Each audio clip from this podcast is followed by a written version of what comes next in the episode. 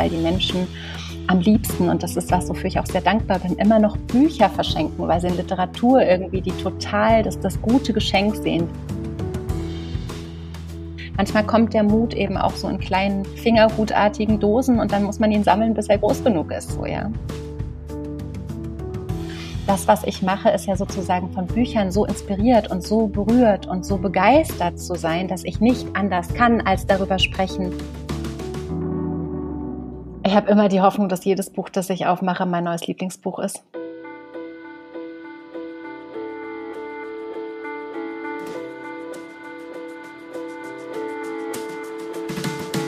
Nächste Haltestelle. Die Haltestelle, dein Podcast mit Deep Talk Garantie. Hallo, hi und herzlich willkommen an der Haltestelle. Wir sind Kira und Felix. Wir treffen Menschen an der Haltestelle aus ganz unterschiedlichen Kontexten und Bubbles und fragen sie, was sie denken und fühlen, glauben und bezweifeln. Und wir gehen dabei den Grundfragen des Lebens nach. Mal mit Witz und Leichtigkeit. Mal mit Schwere und Tiefgang. Und heute mit Maria Christina Piwowarski. Sie ist Moderatorin, Literaturvermittlerin, Podcasterin, Kolumnistin und vor allem ein Buchmensch. Vielen von euch wird sie vermutlich vom Berliner Buchladen Ocelot bekannt sein, den sie bis zum vergangenen Jahr geleitet hat. Sie ist wohl Deutschlands reichweitenstärkste Buchhändlerin und war bereits in mehreren Jurys für verschiedene Buchpreise.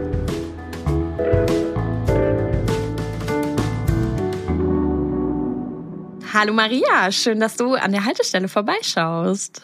Ja, vielen Dank, dass ich da sein darf. Von wo bist du denn an die Haltestelle gekommen? Oh, ich bin äh, zu euch an die Haltestelle gekommen aus äh, Berlin sozusagen, aus meiner ähm, sechsten Woche als selbstständige Moderatorin im Literaturbetrieb. Uh. Es ist mega aufregend und ich kann gut eine Pause gebrauchen.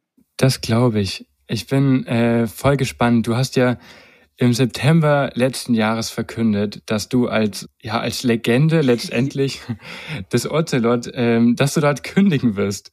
Äh, du willst mehr Zeit für Bücher haben, du willst mehr Moderationen annehmen, du willst Literatur vermitteln. Magst du vielleicht ganz kurz noch beschreiben, wie sehen denn deine deine Schritte auf diesem neuen Weg konkret aus?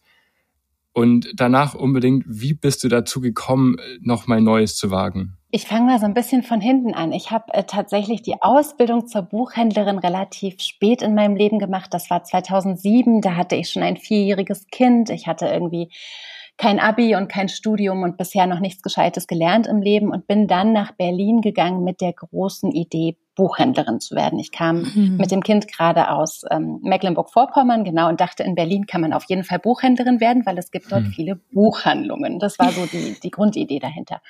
Und dann habe ich diese Ausbildung gemacht und äh, bis 2010 und dann eben ab 2012 im Ocelot gearbeitet. Für die Menschen, die nicht aus Berlin kommen, das ist ein hm. sehr großer, also so, ich glaube, es sind 270 Quadratmeter, unfassbar schön gelegener, mhm. sehr hübscher, toller also immer noch finde ich einer der großartigsten äh, Buchläden der Welt. Ähm, Buchladen mitten im Herzen von Berlin am mhm. Rosenthaler Platz, also da, wo sich der Wedding und Mitte und Prenzlauer Berg sozusagen äh, küssen. Da liegt er, hat eine hervorragende Kaffeemaschine, eine Lamazocco Siebträgermaschine, die irgendwie so viel kostet wie ein Kleinwagen, aber wirklich hervorragenden Espresso macht. Und ähm, eine, eine ganz grandiose Auswahl von, von guter Literatur. Und ich durfte also zehn Jahre lang in diesem elf sind es eigentlich gewesen, in diesem Buchladen leiten, äh, äh arbeiten, ihn seit 2015 leiten, irgendwie durch, äh, durch, durch hohe Höhen und tiefe Tiefen führen und mit ihm zusammen groß und, und erwachsen werden. Und mhm. ähm, habe das total gerne gemacht und habe aber festgestellt, dass dieser Alltag im Buchhandel, und ich komme, also vorher habe ich viel Kneipe gemacht, ich habe viel Gastronomie gemacht, ich habe irgendwie so alle 0815 Jobs angenommen, die es mhm. eben so mhm. gab, auch um das Kind irgendwie durchzubringen und habe festgestellt, dass dieser, dass dieser Einzelhandel ähm, eben auch immer so ein alles, was so ganz toll daran ist, der Kontakt zur Kundschaft zum Beispiel, dass man viel mit dem Team ähm, natürlich aushandeln muss, viel in Berührungen ist mit, mit äh, Dingen, die uns alle dann betreffen. Ich meine, die Pandemie ist in diese Zeit gefallen, mhm. ja, ihr wisst das. Ja. Ähm, und habe dann gemerkt, dass ich gerne ähm, noch darüber hinaus irgendwas machen möchte, um sozusagen den literarischen Funken überspringen zu sehen von mir oder von einem Buch auf Menschen. Mhm. Und wie man das eben noch ganz hervorragend bewerkstelligen kann, ist, indem man auf Lesungen dafür sorgt, dass Autorinnen und Autoren ähm, eine, eine großartige Begleitung haben, wenn sie eben ihr großartiges Buch mit dem großartigen Mut und all dem, äh, all der Arbeit, die da drin steckt, einem Publikum präsentieren. Und habe dann eben 2017 angefangen zu moderieren. Mhm. Und jetzt wird der Satz sehr kurz. Ich habe das angefangen, ich habe mich ins Moderieren genauso verliebt wie ins Buchhandeln. und habe dann festgestellt, ich kann das beides nicht parallel auf die gleiche Weise weitermachen nach hm. Ähm, vier, fünf Jahren war klar, ich werde mich für eine Seite entscheiden müssen, sonst werde ich in irgendeinem dieser beiden Lieblingsjobs schlecht. Mhm. Und dann habe ich mich sehr, sehr, sehr befragt und die Entscheidung getroffen. Richtig schön, dass wir uns dann gleich ähm, quasi an diesem neu, an dieser neuen Weggabelung begegnen und dass wir hier jetzt an der Haltestelle stehen, das ist irgendwie ein cooler Zeitpunkt, um übers Leben nachzudenken, finde ich, weil es ja voll die aufregende Zeit ist, die jetzt auch irgendwie vor dir liegt. Wahrscheinlich auch schon hinter dir, weil ich meine, ich habe nur so eine geringfügige Selbstständigkeit mal angemeldet und das war ja schon so ein Papierkram. Gut, du hast es irgendwie schon, schon länger gemacht, aber jetzt ist das so dein alleinige Standbein, das stelle ich mir schon herausfordernd vor. Richtig cool, aber wie geht's dir damit? Also bist du aufgeregt oder bist du eher gerade erschlagen von allem, was kommt?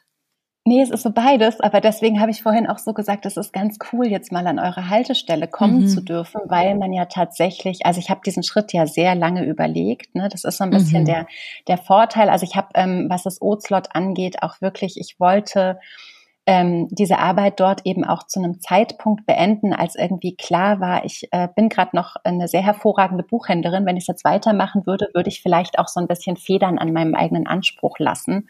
Ja. Ähm, ist weder dem Team noch den Kundinnen noch mir zuzumuten gewesen. Also es war schon ein Prozess, der wirklich gedauert hat.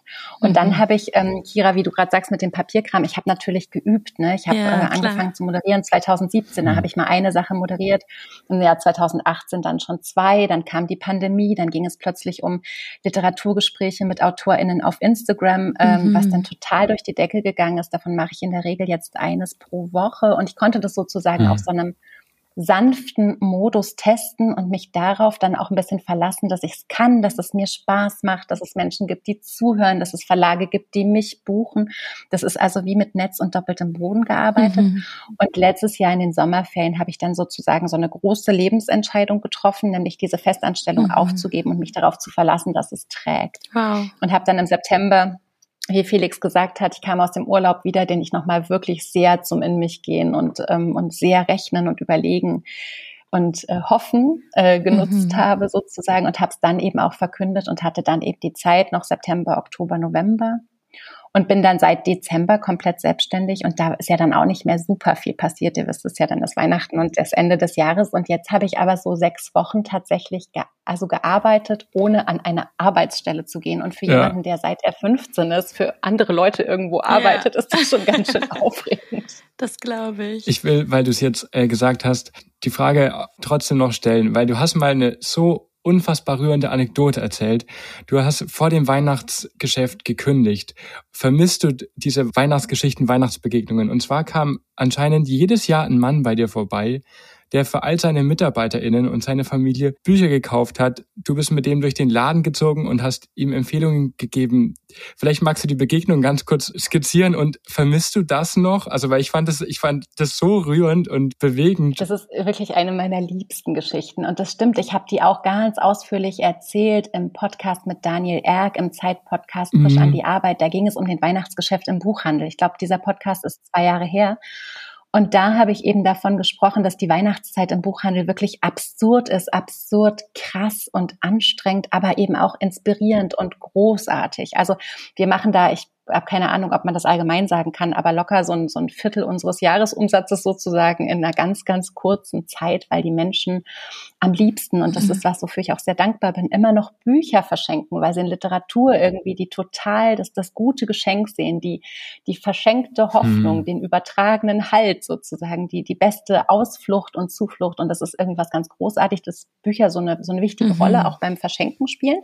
Aber es bedeutet eben Weihnachten, wo ja alles immer so besinnlich wird und wo Menschen normalerweise eben ihre, ihre, ihre Lieben bedenken und so weiter, dass der komplette Einzelhandel, das gilt ja nicht nur für den Buchhandel, im Weihnachten in so einem wirklichen Ausnahmezustand ist, wo es alles andere als besinnlich zugeht und man wirklich bis Heiligabend um zwei noch mit äh, fliegenden Fingern Geschenke einpackt und so weiter. Und diese Person, dieser Mensch, und es gab einige, die ähnlich funktioniert haben, der kam eben sonst das ganze Jahr über nicht, aber Weihnachten schon. Und dann hat er eine Liste dabei und wusste genau, das muss er sein, also seine ganzen Mitarbeiter, das waren irgendwie, ich weiß gar nicht, 25, 30 Leute und seine Familie. Und er hatte von jedem so eine Art mhm. Kurzbeschreibung für mich, von jeder Person. Ach, und dann, dann sollte ich daraufhin ein Buch für diese Person aussuchen. Er hat nicht gesagt, ich hätte gerne 25 Mal den gleichen tollen Bestseller für mein komplettes Team, sondern ja. er wollte jede Person nach, das ist gerade im Leben dieser Person passiert, die hat sich scheiden lassen, die hat gerade ein Kind gekriegt, der hat gerade einen Koch Kochkurs gemacht, der war im Sommer so in schön. Thailand. Also es gab so viel Biografie ja. in diesem Gespräch. Und das Faszinierendste ist, der hat sich dann Notizen gemacht und dann ging das über die Jahre, dass er dann Krass. erzählen konnte, letztes Jahr haben sie ihm das und das empfohlen, davor das Jahr das, das. Ich hatte also auch so eine Lesehistorie von Menschen, die ich gar nicht kannte. Wow. Und das, das war, das war magisch. Und das sind dann natürlich ja. Beratungsgespräche, die beschäftigen mhm. dich zweieinhalb, drei Stunden. Die Kolleginnen gucken ganz entsetzt, wo du eigentlich die ganze Zeit bist, weil du nur durch den Laden rennst und stapelweise Bücher und, und vor lauter Reden auch einen fusseligen Mund bekommst. Aber das sind natürlich die Momente, wo du eben auch wirklich so einen qualitativen Unterschied mhm. merkst und so mhm. wirken kannst. Und das ist ein großes Glück, wenn das passiert. Und um die Wahrheit zu sagen, solche Momente haben mich jetzt zehn Jahre lang durchs Weihnachtsgeschäft getragen. Ich habe diesen Dezember nicht einmal das Weihnachtsgeschenk äh, Geschäft vermisst. Ich kann aber nicht ausschließen, dass es nächsten Dezember vielleicht mal vorkommt. so. Ja. Aber ich sehe diesen Mann jetzt schon ein bisschen verzweifelt im Ocelot stehen und dich nicht finden. Die Kolleginnen, die Kolleginnen sind äh, genauso belesen und genauso eloquent und, und äh, werden, werden es regeln und werden, werden es äh, nicht ersetzen, sondern werden es auf ihre Weise ja. weiterführen. Also das war so immer mein Ziel, dass das sozusagen äh, jede, jede Buchhändlerin in diesem Laden äh, ihre eigenen, ihre eigenen äh, Fähigkeiten und Talente hat, die alle irgendwie gewertschätzt werden müssen. Ja. Aber dann ist ja Buchhändlerin wirklich so ein lesender Beruf in vielerlei Hinsicht. Also klar, zum einen ähm, muss man irgendwie die Bücher auch teilweise wahrscheinlich gelesen haben, um sie dann empfehlen zu können, aber auch so dieses Menschenlesen kam mir gerade so in den Sinn. Das ist total schön. Das hat noch niemand gesagt. Ja, das stimmt. Ach, schön. Also das ist wirklich was. Da kommen ja Leute und die wollen ja was. Die wollen was mhm. und eigentlich sagen. Und ganz häufig ist es dann auf so Umwegen. Ne? Die suchen dann irgendein Buch von der Spiegel Bestsellerliste und dann sage ich immer so oder habe ich gesagt, das haben wir leider nicht da. Und dann gucken sie erstmal so ganz enttäuscht und denken so, Hä? oder also zufälligerweise haben wir dieses Buch nicht da, nicht weil wir generell nicht Spiegel-Bestsellerliste ja, haben ja, oder wie auch immer. Hm. Und dann, dann sind sie erstmal so ein bisschen enttäuscht und sagen aber auch nicht, was mh, hm, sie eigentlich wollen. Und dann ist es so ein Moment, wo man spürt, eigentlich suchen die was anderes. Mhm. Also eigentlich ne, es ging gar nicht nur um diesen Titel. Und wenn man sich dann so ein bisschen ihnen annähert und wenn die sich dann eben auch öffnen, mhm.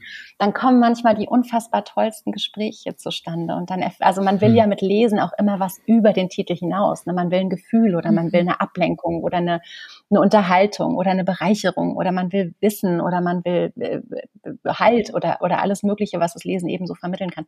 Und wenn man dann sozusagen von so, von so ganz straffen Strukturen, wie ich glaube, dieser Titel, das hat mir meine Freundin Susi beim Kegeln empfohlen, ne? wenn man sozusagen davon wegkommt und sagen kann, aber was, was suchst du denn? Vielleicht habe ich was, was genauso toll ist wie dieser Titel oder besser. Mhm. So, also wenn man so in die Tiefe dann kommt und über Inhalte redet, dann ist es halt wunder, wunderschön. Aber das ist eben auch nur ein sehr kleiner Teil von mhm. Buchhandel. Ein großer Teil ist eben auch Regale sortieren, putzen, räumen, Kisten schleppen und das ist alles ganz großartig. Aber irgendwann musste ich dann eben auch die Entscheidung treffen zu sagen, ich will mich, wenn ich irgendwie mir es erlauben kann, lieber noch mehr inhaltlich mhm. auseinandersetzen über die Bücher. Ja, das glaube ich. Ich habe mal in meinen äh, Teenie-Jahren bei der Inventur geholfen bei einer äh, Bücherkette.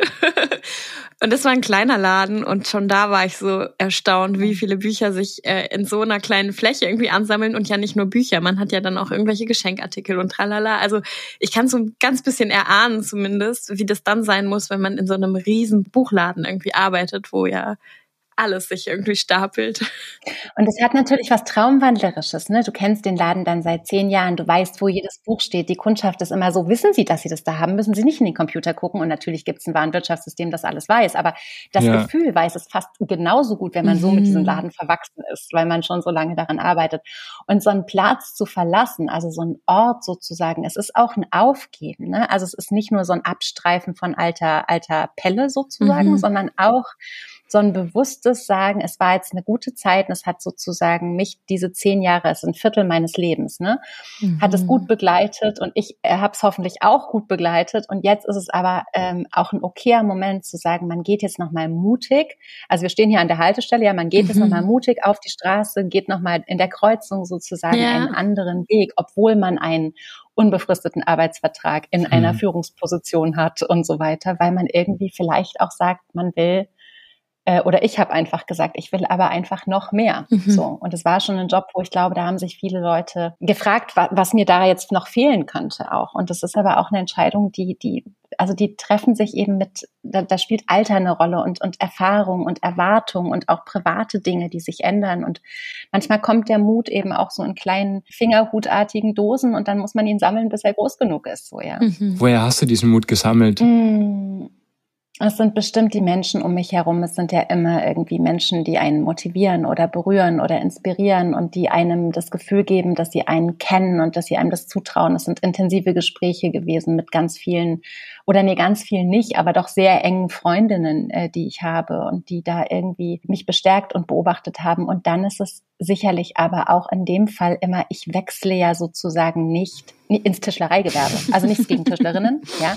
Aber ich bleibe ja sozusagen mhm. dem, was mich immer angetrieben hat und was mich auch durch die allerschlimmsten ähm, Hardcore-Stresstage äh, im Buchladen getragen hat, nämlich, dass es um Literatur geht, dass es eben nicht irgendeine Ware ist, die wir da verkaufen, sondern dass es immer mhm. wieder Bücher gibt, von denen ich das Gefühl habe, die können irgendwie das Leben von Menschen so bereichern oder so oder so berühren, mhm. dass es eben ein ganz großer Unterschied ist. Also dass ich bleibe diesem, diesem, mhm. äh, ich weiß gar nicht, diesem, diesem, diesem Medium ja so verbunden. Und ich weiß, dass das eben was ist, was mich auch, also wenn es mir schlecht geht, dann lese ich weil ich weiß, dass es äh, entweder Ablenkung oder Trost oder Hilfe oder äh, ich sehe jemanden, dem es noch schlechter geht im Roman, hm. dann geht es mir auch gleich besser. Also es kann so viel.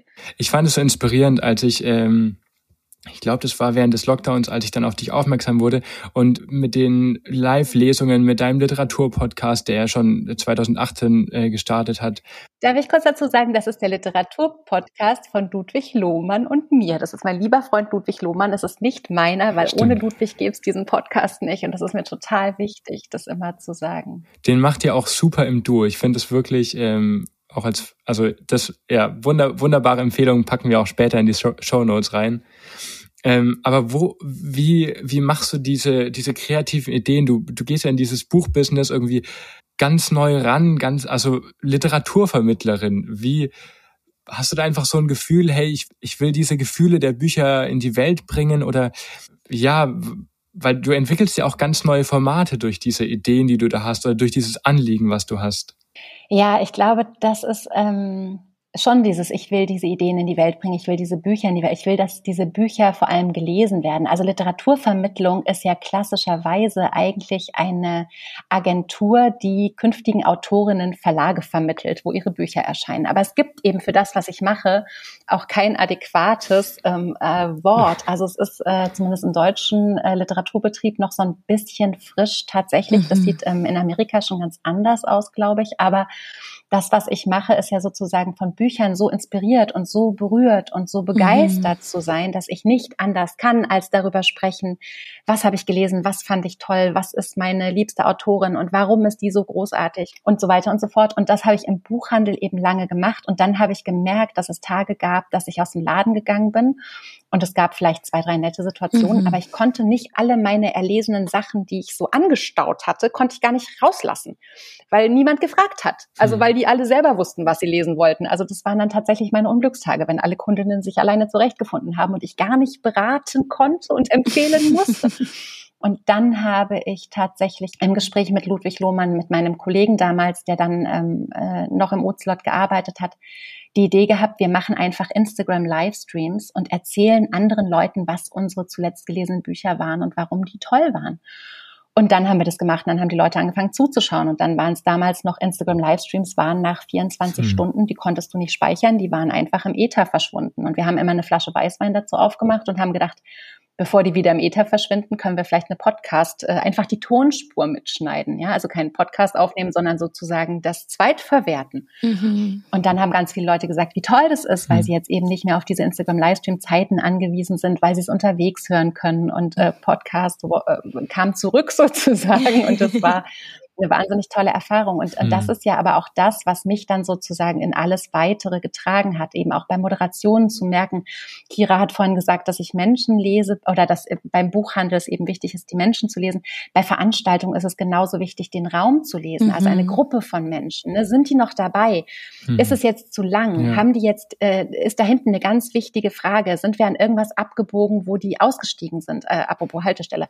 ähm, sind, ist das Publikum sozusagen, sind die hooked? Kriege ich ich die? Wollen die rausgehen und dieses Buch äh, dann lesen? Also diese, diese Stimmung zu lesen, mhm. ist tatsächlich genauso wichtig. Und das ist was, was mir dann auch so viel Freude gemacht hat. Und als die Pandemie dann war, war ganz klar, Instagram ist voller Leute, die A, Bock haben zu lesen, B, Bock haben, sich darüber auszutauschen und auch Lust haben, bei Lesungen, bei ähm, Gesprächen mit Autorinnen dabei zu sein. Und die Verlage haben das total dankbar im Lockdown angenommen als Möglichkeit, diese ganzen Autorinnen, die mhm. damals veröffentlicht wurden und konnten nicht auf Lesereise gehen. Ich meine, das war eine Zeit, da dachten wir alle noch, wir sterben an diesem Virus, ja. Also mhm. es ist ja nicht klar gewesen, dass es Impfungen geben würde ganz am Anfang und so weiter. Oder es war nicht sicher zumindest. Und das haben Verlage dann auch nach der Hardcore-Corona-Zeit beibehalten, weil es eben gut funktioniert. Jetzt können die Leute auf Lesungen gehen und sie können gleichzeitig ein Instagram-Livestream zu einer Buchpremiere sozusagen, ein, ein Autorinnengespräch separat haben. Und das eben auch zu merken, wie sich Autorinnen in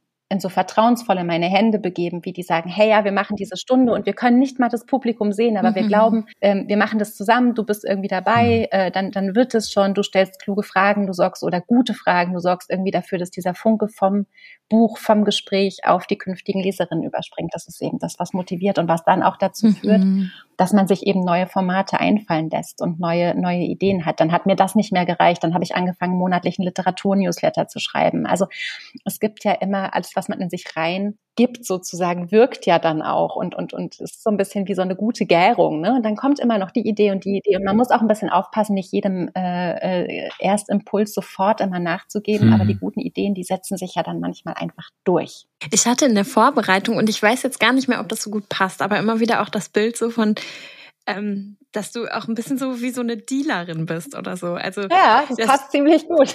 Schon, oder? Ich meine, der Vergleich hinkt halt, weil man von Büchern hoffentlich nicht so äh, negative Folgen haben kann wie von anderen Drogen. Aber süchtig wird man auf jeden Fall. Äh, schon, ne? Mhm. Und äh, du bist irgendwie so dafür da, den Leuten den richtigen Stoff zu vermitteln.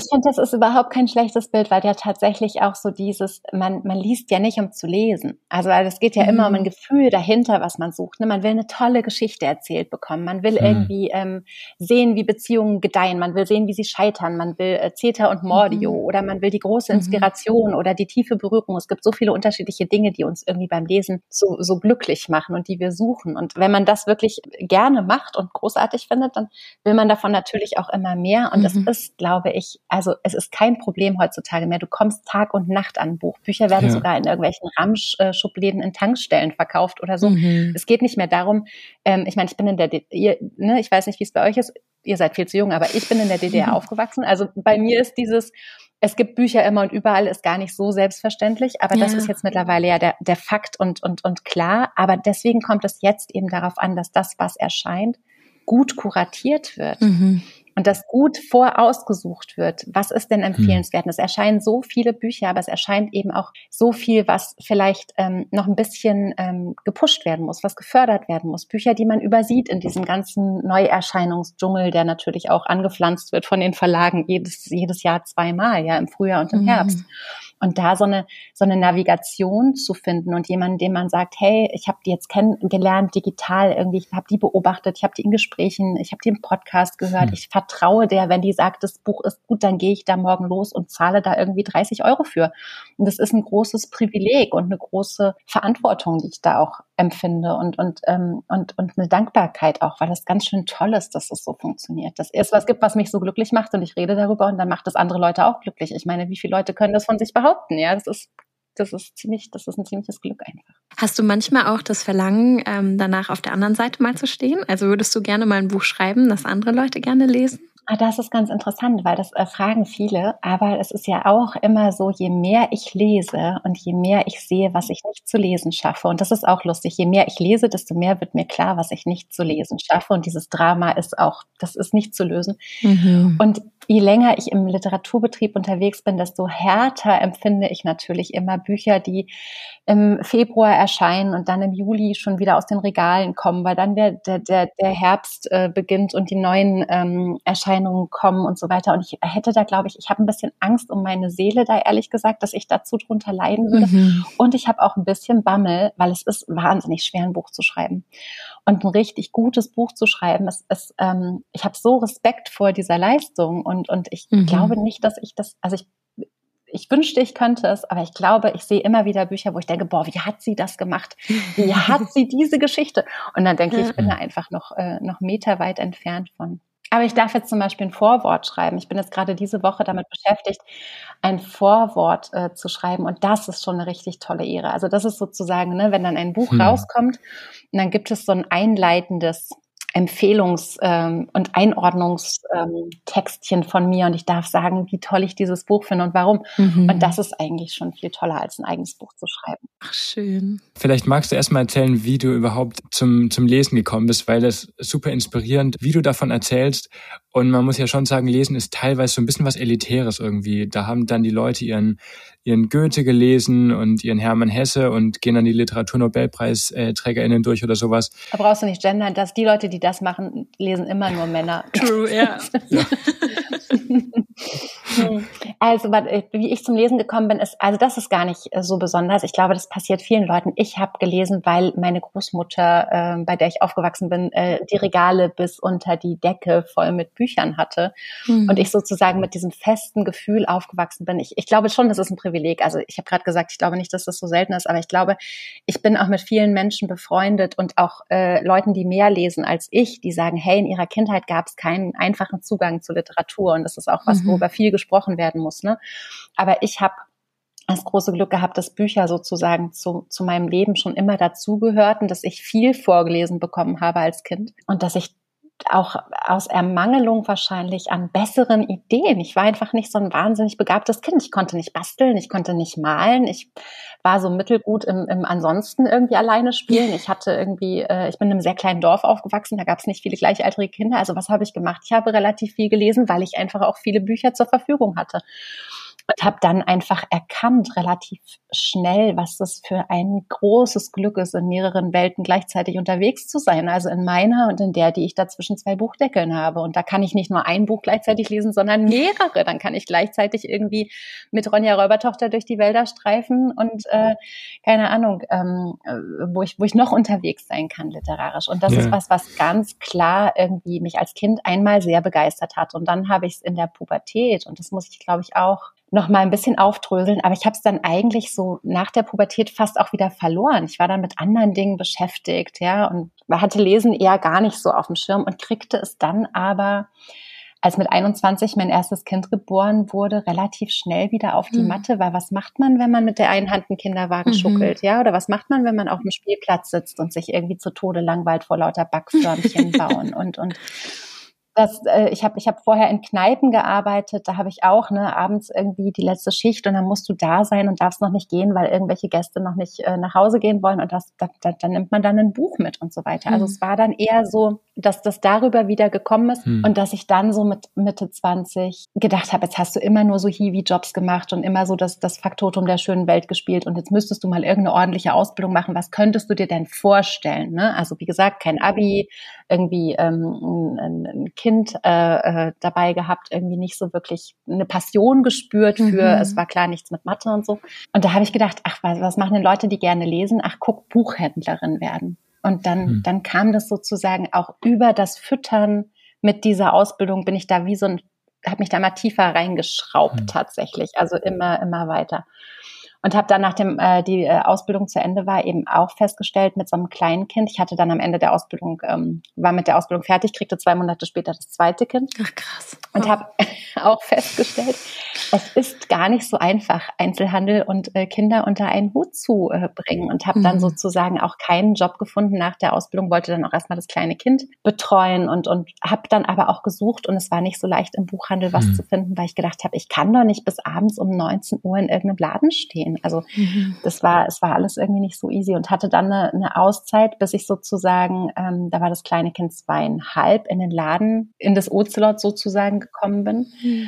auf Anraten von einer Freundin, die gesagt hat, da hat ein neuer Laden aufgemacht in Mitte und der ist ganz toll. Und ich hatte also die Ausbildung, hatte aber nie im Buchhandel gearbeitet, hatte zwischendurch irgendwelche Texterinnen-Jobs, habe in irgendwelchen mhm. Startups irgendwie versucht, ähm, irgendeinen Fuß zu fassen und habe die ganze Zeit gemerkt, ich gehöre da so überhaupt nicht hin. Das ist überhaupt nicht meine Müsli-Küche, in der, in der die stehen und die sind alle irgendwie, kommen um neun nach Hause und bleiben bis abends um neun und ich habe um neun halt schon hm. den Feierabend im Nacken, weil das Kind aus der Kita abgeholt werden muss. Ich weiß mhm. nicht, wie die das machen. Das glaube ich heute auch anders, aber so damals, das war so 2012, 13, äh, da war Care-Arbeit noch nichts, worüber man öffentlich geredet hat, immer noch nicht, zumindest nicht äh, da, wo ich war. Mhm. Und bin dann eben in dieses Ocelot rein und, und es ist ein Laden, der so, also damals noch mehr als heute, so eine relativ coole Atmosphäre hatte. Es lief mhm. viel Hip-Hop, es war so ein Industriefußboden, Industrielampen, die Regale irgendwie sehr viel frontale Präsentation. Mhm. Und ich habe aber gespürt, dass das, dass das ein Laden ist, der mit mir redet, der will irgendwas von mir, der will, dass ich mich da kümmere und dass ich da irgendwie bin. Und da habe dann da irgendwie einen Fuß in die Tür bekommen und habe sozusagen da elf sehr gute Jahre verbracht. Du redest immer wieder davon, dass der Laden irgendwie so mit dir redet und auch, dass man in Büchern ja nicht einfach nur die Geschichte sucht, sondern immer auch irgendwie die Gefühle oder ja das, das Mitfiebern oder also alles, was irgendwie auch so mitschwingt. Würdest du sagen, dass dass Bücher irgendwie ein Tor sind in eine Welt, die sich uns sonst nicht erschließt. Also, dass es vielleicht sogar in gewisser Form was Spirituelles hat, ohne das jetzt irgendwie zu krass aufzuladen oder so, aber schon irgendwie dass Bücher irgendwie was in uns frei machen, was wir sonst nicht erleben würden. Ja, ich glaube, so rum gefällt es mir lieber als das Tor in die andere Welt. Ne? Ich meine, klar gibt es irgendwie so mhm. Fantasy und Science Fiction und, und es gibt natürlich, also immer wenn ich reise, also genau, wenn ich reise, immer wenn ich lese, reise ich ja auch. Ne? Also es mhm. ist dann mhm. nicht ganz klar. Ne? Also ich, ich erlebe dann Dinge, das ist schon wie so ein Tor in eine andere Welt, aber was viel entscheidender ist, ist, also was es, was es in mir aufmacht zum Beispiel. Eines der besten Beispiele ist, ähm, ich bin in meinem ganzen Leben, ich bin eine mittelgute Schwimmerin, also ich liebe Schwimmen, aber ich bin echt nicht besonders gut darin. Mhm. Und ähm, ich, ich kann auf gar keinen Fall surfen. Also ich weiß, dass äh, viele Leute das können und dass es irgendwie auch immer mal wieder Leute gibt, die Leute kennen, die das können. Ich kenne niemanden, der surfen kann. Ich kann auch nicht surfen und habe mich trotzdem unfassbar begeistert für äh, dieses Buch von William Finnegan, der, der Pulitzer-Preisträger das heißt in der deutschen Übersetzung, den Übersetzer müssten wir nochmal nachreichen, habe ich gerade nicht auf dem Schirm, Barbarentage. Und das ist sozusagen eine Lebensgeschichte äh, von einem passionierten Surfer. Der erzählt sozusagen 60 Jahre lang, wie er mit äh, zehn Jahren das erste Mal kurz vor Hawaii seine erste Welle geritten ist, bis zu wie er im hohen Alter irgendwie immer noch durch die ganze Welt getingelt ist auf der Suche nach der perfekten Welle und, und äh, auch ganz viel Naturbeobachtung dabei macht, ganz viel auch wie die Menschheit in die Natur eingegriffen gegriffen hat, mhm. wie auch der mhm. Surftourismus ganz viele Nachteile hat und so.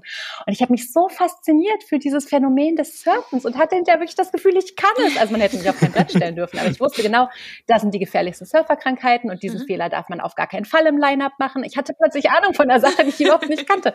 Und dafür finde ich das Lesen einfach hervorragend. Manchmal frage ich mich schon, was ich eigentlich suche, wenn ich lese, weil ich zum Beispiel super gerne Thriller lese und da darf es eigentlich auch nicht krass genug sein. Also interessant, oder? Ja, und ich, also ich, ich stehe da schon, also vielleicht kommt das auch irgendwie mit meiner Profession einher, dass ich eh immer alles hinterfrage und durchdenke und so. Aber ich frage mich dann schon immer, was ist es in mir, dass dieses Geräusch irgendwie auch sucht oder also natürlich auch immer mit diesem am Ende mit diesem schönen Aufatmen, okay, die Welt ist halbwegs wiederhergestellt. Du bist entkommen auch, ne? Ja, genau, aber entkommen trifft's halt, weil also äh, in Ordnung würde ich halt nicht sagen. Also ich lese zum Beispiel jetzt, äh, offenbare ich mich mal und wahrscheinlich halten mich jetzt alle für eine Barbarin oder so, aber ich lese zum Beispiel super gerne Karen Slaughter und das ist halt super krass. Aber können wir mal aufhören zu judgen? Ich finde, das ist auch bei Literatur. Wir hatten vorhin kurz das Wort, ja, das dass stimmt. es irgendwie so schwierig ist, wenn sozusagen über so elitären Dünkel und so gesprochen wird. Ja, Also es gibt, hm. also natürlich ähm, gibt es, gibt es Bücher, wo ich weiß, die sind sprachlich von so einer Feinheit und von so einer Brillanz, die machen, mhm. die legen sozusagen eine ganz andere Seele in meine Nahrung als zum Beispiel ein Karen Slaughter äh, mhm. Thriller. Aber äh, was ich auch weiß, ist, mit welcher Absurdität ich die komplette Tess Gerritsen durchgesuchtet habe ähm, mhm. äh, und, und auch die, die Karen Slaughter, glaube ich, in überhaupt nichts nachsteht. Und äh, wie ich das, wie ich das ver verschlungen habe, als hängt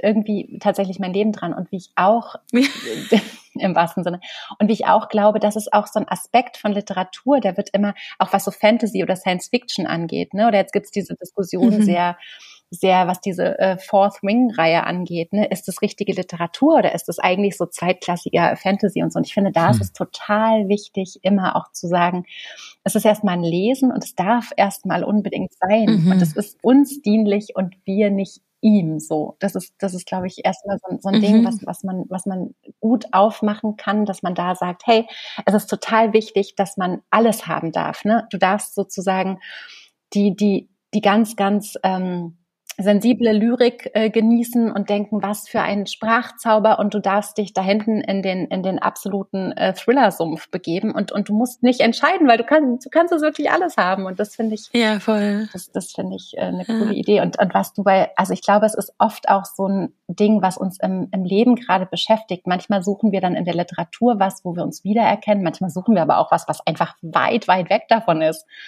Und beides ist so, beides ist okay und, und ähm, mhm. manchmal wechselt es auch. Und ich glaube, da ist es gut, so statische Dinge einzureißen und so ganz viel Offenheit auch zu lassen. Mhm. Was ganz cool ist, ist natürlich, wenn Leute sagen, hey, ich habe irgendwie ähm, das Gefühl, das und das ist meine Lieblingsautorin und ich suche was, es ist so ähnlich wie das, kannst du mir was empfehlen? Also, dass man so, so guckt, was ne, wollen die, wollen die sich abends irgendwie weg ähm, zwitschern mit einem guten Buch oder mhm. wollen die sich so richtig, äh, wollen die was sehr Ruhiges haben oder wollen die was Intensives? Also das kann man ja schon so ein bisschen unterscheiden.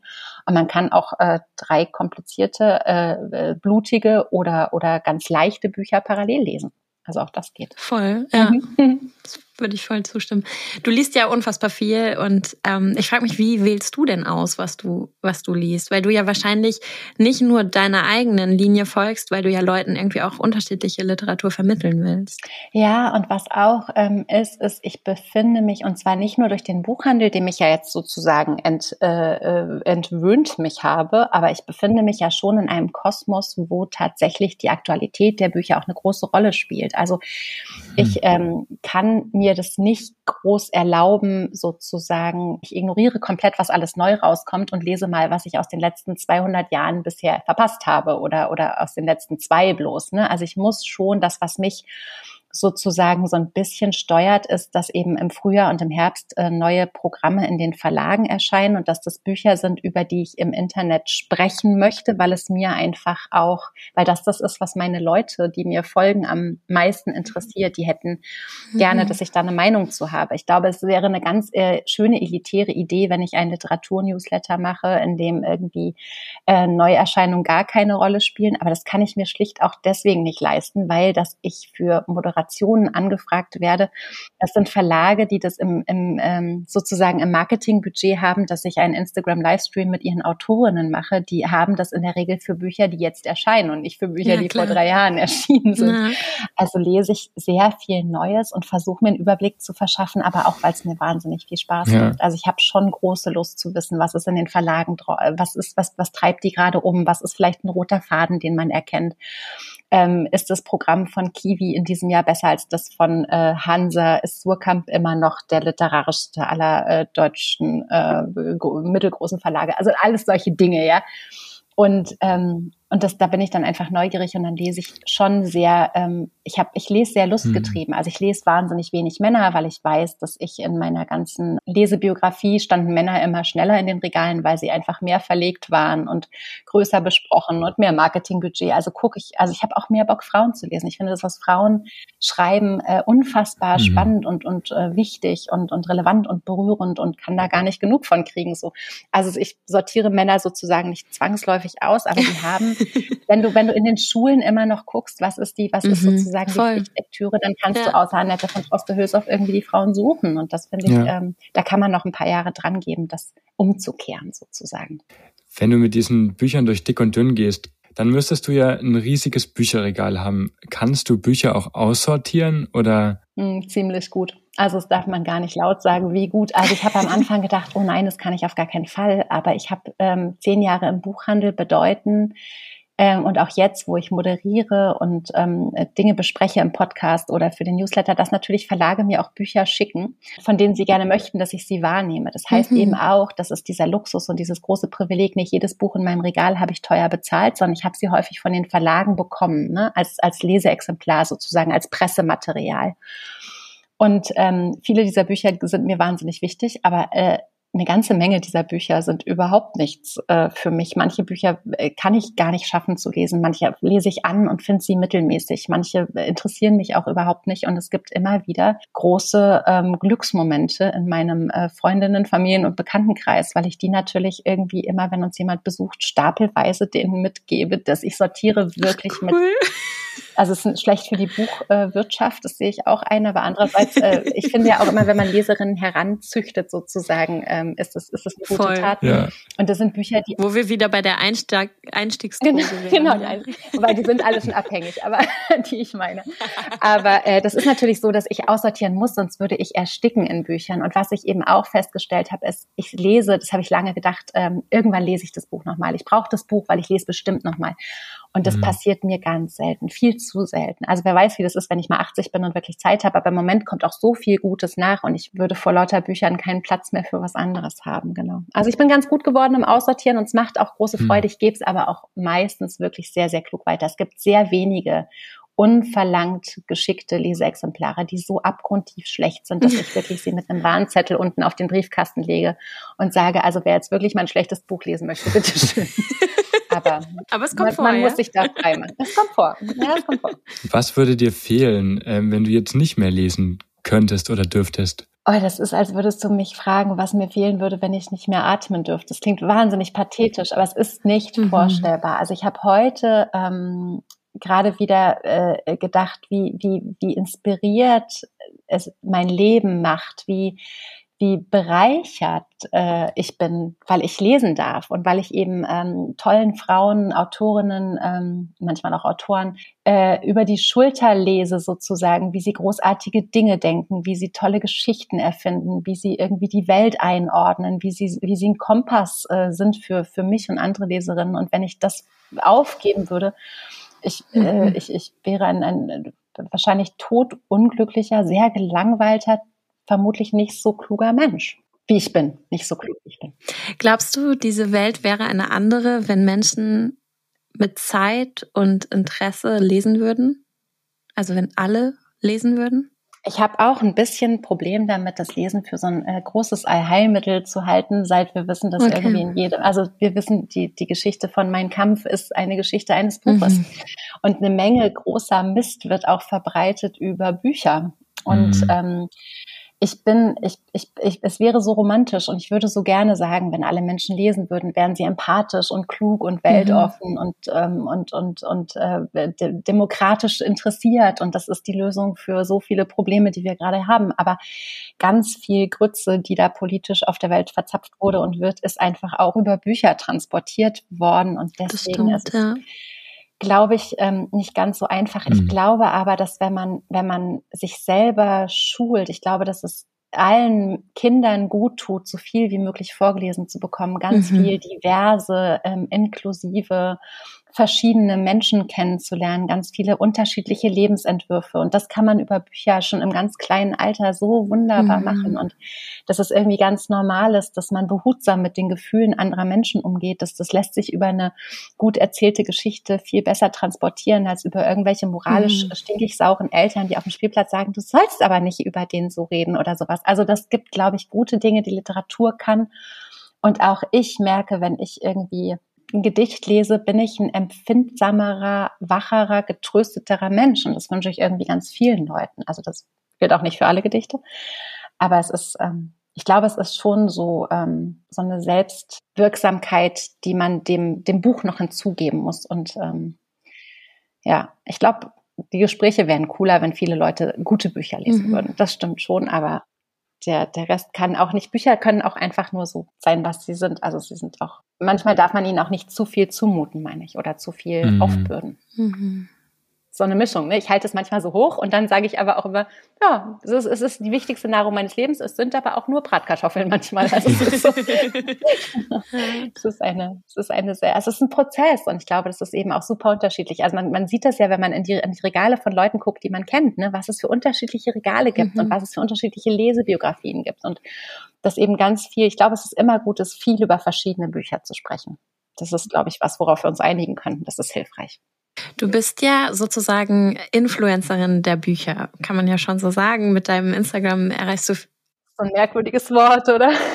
Ich, bin, ich, fühle mich so alt, also ich fühle mich als Mensch so alt und dann zu sagen, ich bin Influencerin, wo ich denke, da warten doch Leute eine, die ist halb so alt wie ich. Aber so, so scheint es zu sein, ja. Das ist ja wahrscheinlich auch einfach geworden. Also ich glaube nicht, dass du dich hingesetzt hast und gesagt hast, so, ich erobere jetzt die Welt der Bücher als Influencerin. Aber hattest du irgendwie Sorge oder zwischendurch, also Influencing besteht ja viel auch aus so einer Selbstökonomisierung und aus so einem, man verdient Geld damit, dass man irgendwie Dinge vermarktet. Und hattest du Sorge, dass du irgendwann quasi vielleicht so ein bisschen den Blick dafür verlierst, was gute Bücher sind, weil du irgendwie Geschäfte machst ja, und jetzt bist du selbstständig. Also es ist irgendwie dein Job, Bücher unter das Volk zu bringen, Leute für Bücher zu begeistern. Und gleichzeitig aber denke ich, ist ja gerade Lesen was, was unfassbar mit eigenen Werten irgendwie einhergeht. Also hattest du zwischendurch Sorge, dass du, dass du da in Ungleichgewicht gerätst oder findest du es einfach, da weiter deinem Herzen zu folgen? Es ist eine so gute Frage. Es ist wirklich eine richtig gute Frage, weil es, weil es also viele Aspekte irgendwie beinhaltet. Zum einen, ähm, ich, ich habe Instagram angefangen und dachte, also ich glaube, ich habe auch nie Instagram-Posts gelöscht. Das heißt, die allerletzten, die allerersten drei oder vier Posts auf meinem Instagram-Account sind irgendwie Fotos meiner Kinder, weil ich dachte, man postet seine Kinder auf. Das wusste ich damals noch nicht. Das Jetzt scrollen erstmal alle schön runter. ich entschuldige, ich entschuldige mich. Die Kinder sehen sich jetzt überhaupt nicht mehr ähnlich, deswegen kann ich das getrost stehen lassen. Ähm, weil so, so alt ist dieser Account schon. Dann habe ich drei Kinderfotos gepostet, dann habe ich beschlossen, oh, keine Ahnung, was mit diesen Hashtags. Ich höre auf, Instagram ist überhaupt nichts für mich, habe mein Business gemacht, dachte, ähm, ich arbeite einfach und es wird schon. Im Ocelot hat Facebook damals schon vor der Gründung eine Riesenrolle gespielt. Es war total ein Laden, der sich schon immer an der Community orientiert hatte.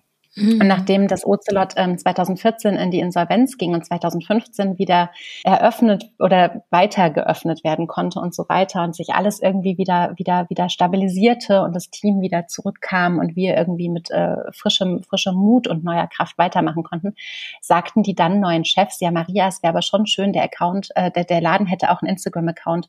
Kannst du dich darum kümmern? Sonst fragen wir hier ähm, vor Ort äh, in Süddeutschland eine Praktikantin, ob sie es macht. Ich habe gesagt, auf gar keinen Fall, niemand von außerhalb, wir machen das intern und ich mache das. Und dann habe ich angefangen, die, o die ersten O-Slot-Posts zu machen und man sieht auch dort, also da müsste man wirklich dolle scrollen, weil es sind über 1500 Beiträge, glaube ich, wie also wie Hanebüchen ich das damals wirklich angefangen habe. Ja, also ich hatte keine Ahnung von gar nichts und habe halt gedacht, na gut, man postet halt hm. so Bücher und versucht irgendwie, naja, was ich wusste nicht, was ich versuche und dann ähm, ging das aber total gut und ging so ein bisschen durch die Decke. Und dann habe ich irgendwann diese Videofunktion festgestellt und habe irgendwann abends mit einer Flasche Weißwein im Laden vor den Regalen gestanden und habe allen Leuten gesagt, was jetzt neu gekommen ist, was sie vielleicht nicht vergessen dürften, sich auch nochmal beim nächsten Besuch irgendwo in ihrem Buchladen oder bei uns anzugucken, weil es ein tolles Buch wäre.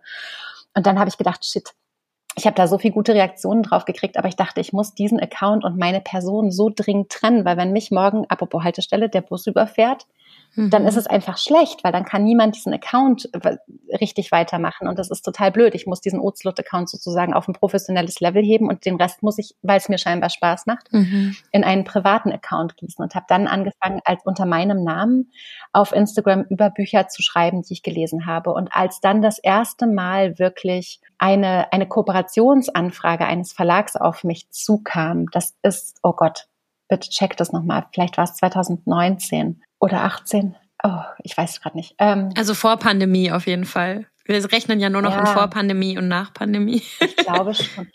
Äh, ja, vor Pandemie. Und da ging es tatsächlich um eine Autorin, Tove Ditlevsen, die eben schon tot ist, die ihre, die also nicht mehr für sich selbst sprechen kann und deren Werk eine Komplexität hat und deren Neuübersetzung von Ursel Allenstein eine Begleitung verdient, weil es ein so umfassend großartiges, ähm, faszinierendes äh, Werk ist, weil es ein, eine, eine, eine, eine dänische wirklich Ausnahmeautorin, äh, die, die äh, überall auf der Welt in dieser Zeit gerade wiederentdeckt äh, wurde Ähm, und so viele Themen, also Klassismus, Feminismus, ähm, es geht um Lyrik, die sie geschrieben hat, es geht um ihren Weg als Frau, also eine unfassbar vielschichtige Geschichte hinter ihren äh, drei ähm, sozusagen autofiktionalen Bänden und dann dem Werk, was noch äh, weiter entdeckt wurde.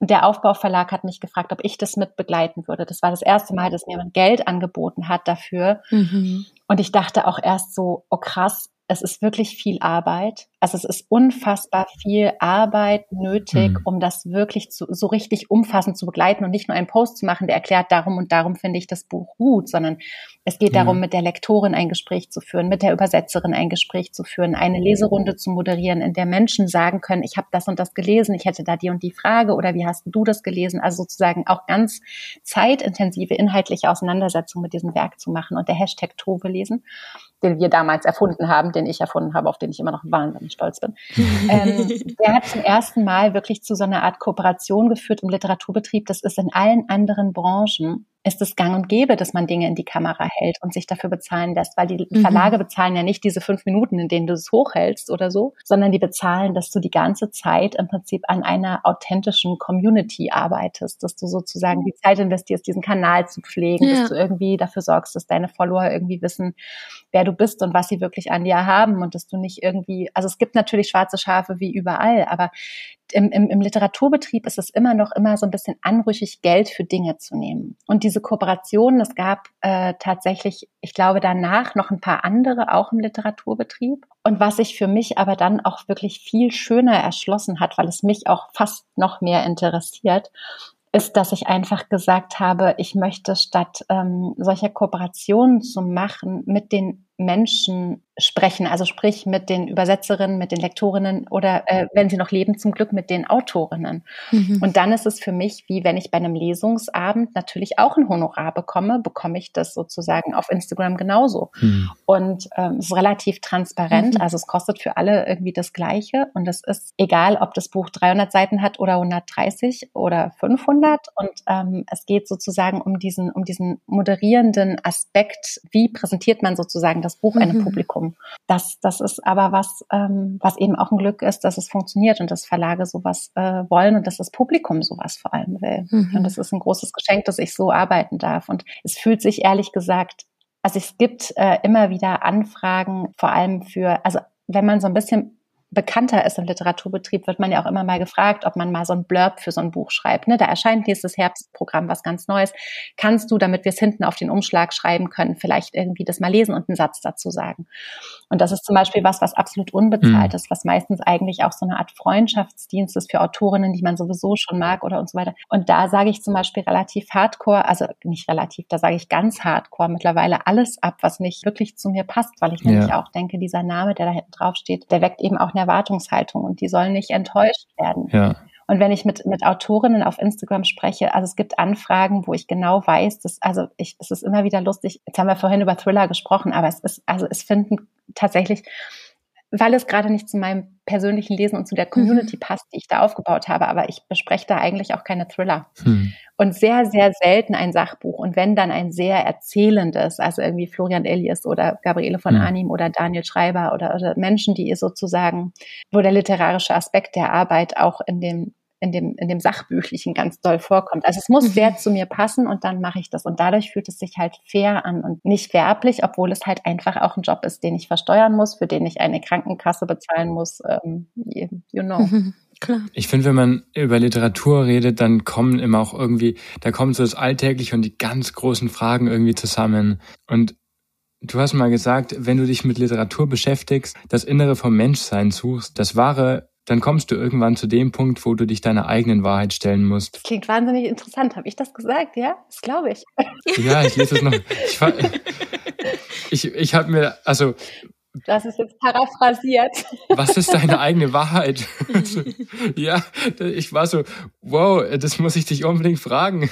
oh, es gibt a lot of Holz. Ich, äh, du musst mir nachher, wenn wir off the record sind, mal sagen, wo ich das zitiert habe. Aber äh, ich, ich weiß, was ich gemeint haben könnte. Und zwar ist es, ähm, also diese, diese eigene Wahrheit ist ja immer so ein bisschen, dass wir, wir, wir leben irgendwie mhm. unser Leben und wir kriegen irgendwie dieses Leben und kommen in die Welt und dann haben wir eine äh, komplizierte oder unkomplizierte Kindheit, wir haben eine komplizierte oder eine unkomplizierte Jugend. Manche von uns haben Extreme mhm. in beide mhm. Richtungen und dann sind wir irgendwann erwachsen. Also dann denken Menschen, wir sind erwachsen und ich bin also sehr viel älter als ihr, also 40 und denke immer noch manchmal, mhm. ich tu doch so, ich tu doch eigentlich nicht so. Irgendwann kommt jemand und findet raus, dass ich noch gar nicht richtig fertig bin. Ja. Und dann ist es doch immer so ein bisschen die Frage, wie wir uns sozusagen in dieser Welt einordnen, wie wir, wie wir uns verorten, wie wir mit Problemen umgehen, wie wir mit Krisen umgehen, wie wir, wie wir, wie wir den Mut finden, wenn wir das Gefühl haben, es ist gerade alles scheiße und doof und ähm, äh, wie wir, wie wir Freundschaften, welche, welche Vorbilder wir da, dafür zum Beispiel benutzen, wie wir eine eigene Moral entwickeln, wie wir zum Beispiel sagen, hey, ich finde es überhaupt nicht schlimm, also ich möchte jetzt gar keine äh, Drogendetails erzählen, aber wie man sozusagen seine eigenen Maßstäbe festlegt und seine eigene Rechtfertigung findet, die man auch gar nicht laut sagen muss, sondern die man für sich hat, sowas wie so ein innerer Kompass. Mhm. Und da ist Literatur für mich das, was immer wieder auch hilft, weil ich ähm, Protagonistinnen folge, die durch die Leben gehen, die ihnen von den Autorinnen auf den Leib geschrieben wurden oder ich äh, lese, wie Autorinnen aus ihrem eigenen Leben erzählen und ich denke immer so, ah wow, und so hat sie es gemacht und so kann man es machen und so komme ich da durch und das ist ein, das ist ein interessanter Punkt und das ist sozusagen das Buffet, aus dem ich mir so schöpfen kann, was ich gerade für mein Leben brauche und ich glaube, das meine ich so mit eigener eigener Wahrheit, mhm. dass man hm. sozusagen sich weniger allein fühlt und auch weniger hilflos, weil man einfach sieht in der Literatur, wie andere Leben gelingen oder scheitern mhm. oder auch strugglen und dass es alles erlaubt ist so. Ja. ja. Hat Lesen für dich was mit Hoffnung zu tun? Ich habe immer die Hoffnung, dass jedes Buch, das ich aufmache, mein neues Lieblingsbuch ist. Also wirklich wahr. Also das ist so, also ich sage es nicht so oft laut, aber eigentlich gehe ich bei jedem Buch, was ich aufmache, davon aus, dass es irgendwie jetzt das ist, was ich irgendwie äh, als The One irgendwie ein, einkategorisieren mhm. würde. Aber ich glaube auch, dass Menschen, die, ähm, die lesen und die ein Interesse haben für erzählte Geschichten, für erfundene Figuren oder für ähm, Biografien, in denen andere Menschen aus ihrem Leben erzählen, dass die natürlich immer auch hoffnungsvollere Menschen sind als äh, solche, die irgendwie ähm, wie abgeschlossen haben mit dem Interesse für andere. Mhm. Also ich glaube, wer liest, hat ein Interesse an der Welt und ähm, absurderweise auch an anderen Menschen, weil das, was wir lesen, ja was sehr Menschliches ist. Mhm. Du hast ja eine ähm, sehr bewegte Biografie und ich habe mich gefragt, ob die Literatur dann zwangsweise irgendwie so dein Ort sein musste, weil man ja, weil man die Geschichte immer wieder neu schreiben kann, immer wieder neu Dinge immer wieder neu, also Bücher liest man immer wieder neu, wenn man fünf Jahre später die Texte aufblättert, dann denkt man, wow, krass, das habe ich äh, noch gar noch nicht so gesehen und man kann die Geschichte auch immer wieder neu erzählen. Würdest du das so auch so sehen oder sagen, nee, es wäre noch irgendwie dies und jenes möglich gewesen? Nee, das, das sehe ich schon genauso. Und ich sehe halt aber auch, dass das, was, ähm, was wirklich relevant ist, und da sind wir schon wieder so bei großen Krisen. Ne? Also ich meine, es gibt diese zwei, drei, ich weiß nicht, wie viel wir haben. Vielleicht haben wir vier sehr, sehr enge Freunde in unserem Leben, von denen wir ganz genau wissen, durch was die gegangen sind oder dies auch von uns wissen. Manche Leute haben vielleicht nur einen, manche haben vielleicht gar keinen. Und es gab sicherlich Zeiten in meinem mhm. Leben, da hatte ich gar keinen. Also es gab ganz sicher Zeiten, da war ich äh, gefühlt der alleinste Mensch auf der Welt. Das ist auch äh, heute noch was, was ich ganz doll mit dem Lesen verbinde, dass diese dass diese Verbindung zu einer Geschichte sozusagen, ne, da gibt es dann plötzlich einen Protagonisten, von dem ich ganz, ganz genau weiß, was ihre oder seine trübsten Situationen waren, was die, was die, was die niedrigsten oder die, nicht die niedrigsten, sondern die, die tiefsten Momente sozusagen äh, waren, wo es, wo es, wo der Fall am tiefsten war, wo das Leben am schmerzhaftesten war, wo es irgendwie nicht mehr weiterging. Mhm. Und wenn man sich da irgendwie durchliest und dann mit solchen Figuren weitergeht und irgendwie guckt, wie dann irgendwann doch so ein Hügel erklommen wird und wie plötzlich so ein Horizont irgendwie zu sehen ist und wie man irgendwie den Mut schöpft. Und da sind wir auch wieder bei Hoffnung, ne? Und sieht, es geht irgendwie weiter und es passiert irgendwie das und es passiert das. Das ist, das ist äh, so, so wie ich, so seelenbestärkend wie wenig anderes. Also gerade wenn man irgendwie so, so Figuren folgt, die wirklich hadern mhm. und die mhm. wirklich zweifeln und nicht genau wissen, wie geht es morgen weiter. Mhm. Das ist total tröstlich, wenn man sich in einer blöden Situation, in einer dramatischen Situation alleine fühlt, zu sehen, dass es da Figuren gibt, die schon durch Schlimmeres gegangen sind oder gerade auch durch Schlimmes gehen und sich da festhält. Ja. Ja, Mensch, äh, Maria, ich finde es mega spannend und ich hätte richtig Lust, noch ewig zu reden. Aber ich glaube, langsam müssen wir zu einem Ziel kommen. Das ist die Gefahr bei Büchern. Ja, bei Büchern und bei Podcasts und bei Gesprächen voll. ja, man wird irgendwie nie fertig damit. Aber das müssen wir auch nicht, weil die Leute kennen dir auf ganz unterschiedlichen Kanälen noch folgen. Darüber reden wir aber gleich gerne nochmal. Aber jetzt vor nochmal eine letzte Frage, die ich dann auch so stehen lassen würde. Wir reden ja in dem Podcast mit ganz vielen spannenden, inspirierenden, unterschiedlichen Menschen und reden darüber, ja, was so Grundfragen des Lebens sein könnten. Für uns sind Grundfragen des Lebens Fragen, die sich Menschen stellen, die vielleicht nächste Woche schon wieder auch ganz anders sein können. Also Grundfrage suggeriert so ein bisschen, das wäre die eine Frage, die eins durchs Leben zieht. Darum geht's weniger, aber es geht schon so um, ja, vielleicht Sinnfragen oder Fragen, mit denen wir uns jetzt gerade im Augenblick beschäftigen. Und deshalb die Frage an dich, gibt es bei dir gerade eine Grundfrage des Lebens? Also würdest du sagen, diese eine Frage beschäftigt dich jetzt gerade? Oh, ich glaube, das ist so, das ist, klingt unfassbar ähm, über, überkandidelt oder so. Aber ich glaube, es ist das, was uns alle irgendwie beschäftigt. Wie können wir ein erfülltes Leben führen, mhm. ohne irgendwas kaputt zu machen bei anderen? Mhm. Also egal bei wem, ja. Also wie können wir möglichst ohne irgendjemandem anderen was wegzunehmen oder ihn zu schaden oder ihn zu enttäuschen oder ihn ähm, zu verunsichern oder ihn irgendwie zu, zu, zu bedrängen oder zu beschädigen mhm. in irgendeiner Weise durchs Leben gehen mit dem Gefühl, hey, wir sind irgendwie richtig und wir machen das Beste aus dem, was wir irgendwie in den Veranlagungen haben und in den Möglichkeiten. Mhm. Das ist, glaube ich, das, was ich darauf nur sagen kann. Und was lese ich als nächstes? Schön. Ja, magst du uns vielleicht einen Literaturtipp noch mitgeben, wenn die Leute schon die ihre Weihnachtslektüre fertig gelesen haben und sagen, okay, jetzt im Februar will ich noch was Neues lesen. Was sollte ich 2024 lesen? Was ist das Buch? Ah, das ist jetzt so total frisch, ehrlich gesagt. Also das Jahr ist ja so neu, dass die meisten Bücher jetzt erst äh, Ende des äh, Monats und im Februar erscheinen. Ja. Ich sage jetzt trotzdem mal zwei Sachen. Also eine meiner allerliebsten immer Bücher, die man immer gelesen haben muss, auch wenn man im Laden gefragt hat, Maria, was, was ist das absolute Lieblingsbuch? Konnte ich in 2014 ist es erschienen. Das heißt, ich konnte in sieben Jahren oder fast acht Jahren Ozlot immer sagen, wenn ich nur ein Buch aus diesem Laden mitnehmen dürfte, dann wäre es Nino Haratischvili, Das achte Leben für Brilka. Ich habe es dreimal gelesen, ich war zweimal im Theater, 1200 Seiten, keine davon zu lang. Wow. Das ist der, das ist der hervorragendste, perfekteste Roman, den man, den man in seinem Leben mehrfach gelesen haben sollte. Es ist ein großartiges Buch.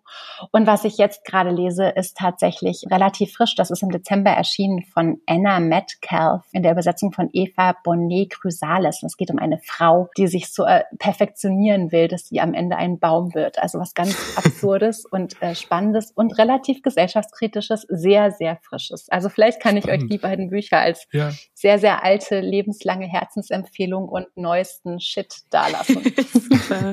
cool, danke. Gerne. Wenn die Leute jetzt noch weiter Bock haben auf Empfehlungen, wie man ein Baum wird oder auf Literaturempfehlungen oder sich inspirieren lassen wollen bei dir, deine Newsletter, du hast jetzt jüngst äh, wieder Buchempfehlungen rausgeschossen. 72 Bücher aus 2023 ja. habe ich rausgeschossen. Es hat drei Tage gedauert, diesen Newsletter zu basteln. Genau, der ist auf Steady. Da kann man einfach MCP Literatur Newsletter oder meinen Namen googeln und Newsletter dazu und dann findet man den. Und auf Instagram findet man mich unter meinem langen Namen Maria Christina Piwowarski und ich freue mich immer über Austausch und Kontakt und ähm, auf das gute Lesen. Sehr schön. Ja, dann danken wir dir ganz herzlich für diesen Austausch. Du hast uns echt in andere Welten geholt oder vielleicht auch einfach in uns selbst reingeholt, was du äh, sagst, was Bücher ja auch schaffen, immer wieder das Neue irgendwie finden. Auf jeden Fall machst du Laune jetzt mal wieder Bücher aufzuschlagen, reinzugucken und sich auch in ganz unterschiedliche Welten damit irgendwie zu begeben. Danke, dass du uns Anteil hast. Äh, Anteil, danke, dass du uns hast Anteil nehmen lassen an deinem Lebensweg, der irgendwie super, ja, ganz unterschiedliche Wege eingeschlagen ist und trotzdem irgendwie dich immer wieder zum Buch geführt hat. Das finde ich sehr inspirierend. Also wie du da auch diese Linien zeichnen kannst und dass du deinem Herzen folgst. Jetzt auch ganz neu mit der Selbstständigkeit, dass du sagst, du willst lieber eine Sache richtig gut machen, als irgendwie was schleifen lassen. Finde ich super inspirierend. Hab wirklich Dank. Danke, dass ich da sein durfte. Das war sehr schön. Es ist auch immer ein großes Glück, wenn man so darüber sprechen kann und so sehen kann, ähm, was man so gemacht hat. Es ist auch ein Privileg, in den Podcast eingeladen zu werden. Also vielen Dank. Schön, es freut uns sehr. Und jetzt glaube ich, da kommt schon dein Bus. Ja, Ciao. dann tschüss. Ciao.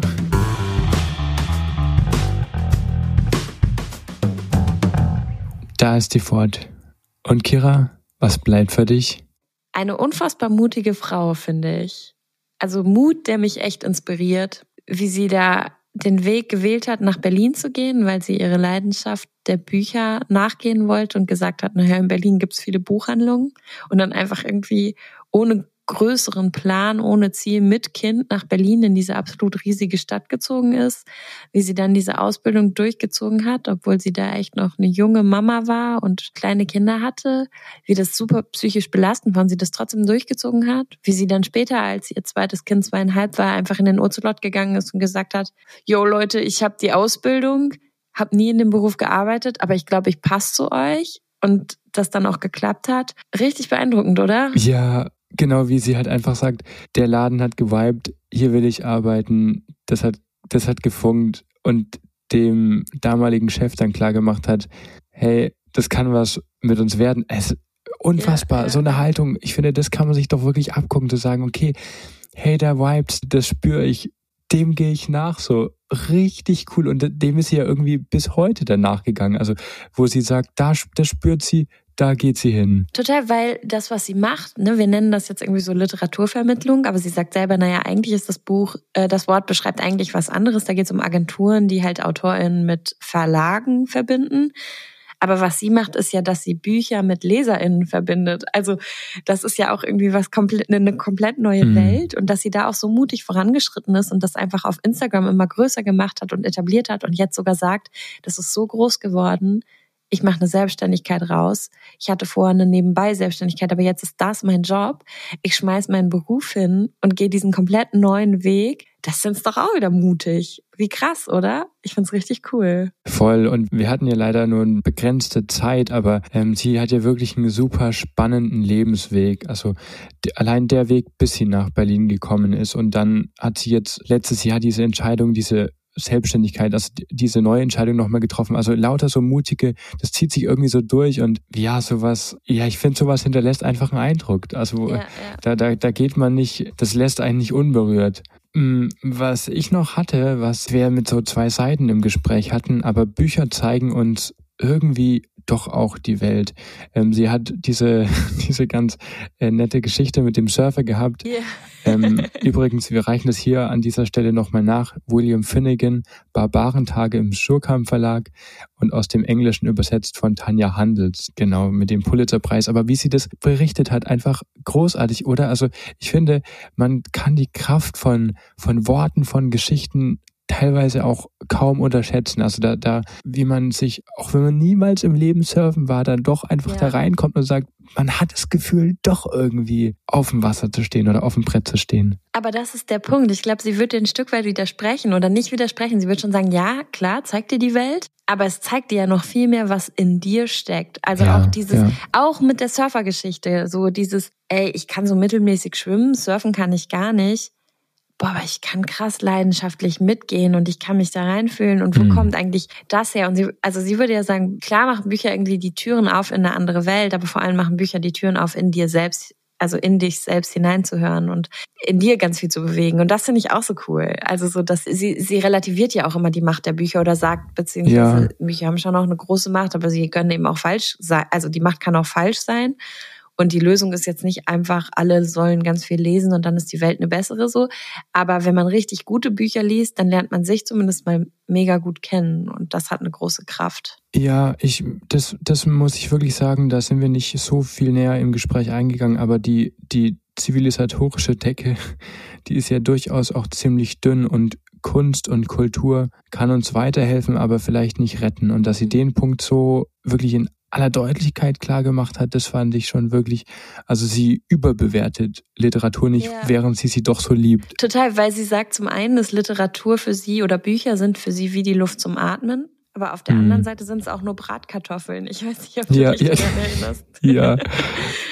Aber was ich auch spannend finde und was vielleicht für uns als Podcast nochmal super relevant ist, ist die Frage, die sie ja auch selber stellt, was suche ich eigentlich in der Literatur? Mm. Suche ich die großen Fragen, suche ich Ablenkung, suche ich Trost, suche ich Halt, will ich mit Menschen mitleiden, will ich mich darüber freuen, dass es mir besser geht?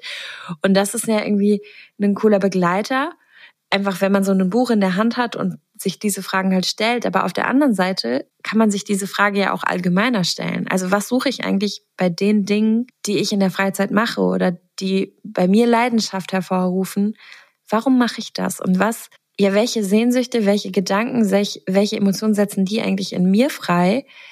Was will ich eigentlich mit meinen Leidenschaften? Absolut. Ich finde es an Büchern kann man das so wunderbar besprechen, weil man hat ein Buchregal und sagt, krass, das sind Kinderbücher, das sind Sachen aus meiner Teenie-Zeit, das sind Dinge, die ich noch lesen will, wer ich mal, yeah. wer ich mir vorstelle, mal zu sein, aber auch Dinge, die ich jetzt gerade lese. So eine Polyphonie an Stimmen, die man dann drin hat. Mhm. Und aber auch bei Dingen. Also man, man läuft ja auch durch die eigene Wohnung, das eigene Zimmer und hat dann Dinge, von denen man sich teils wirklich nur schwer trennen kann oder auch äh, die Serien, die ich schaue. Also ich fand die, fand die Frage einfach wirklich äh, stark. Was will ich eigentlich damit? Was mhm. suche ich da in diesem Buch? Aber auch in den Dingen, die ich mache, in den Dingen, mit denen ich mich umgebe. Ja, ja, ja. Oh, aber irgendwie heftigste, größte Frage, mit der man wohl äh, kaum enden kann. Was suche ich eigentlich in den Dingen, mit denen ich mich umgebe? Voll. Dabei belassen wir es. Hey, und wir wünschen euch eine richtig gute Zeit. Vielen Dank fürs Zuhören. Danke, dass ihr so fleißig mit uns an der Haltestelle steht.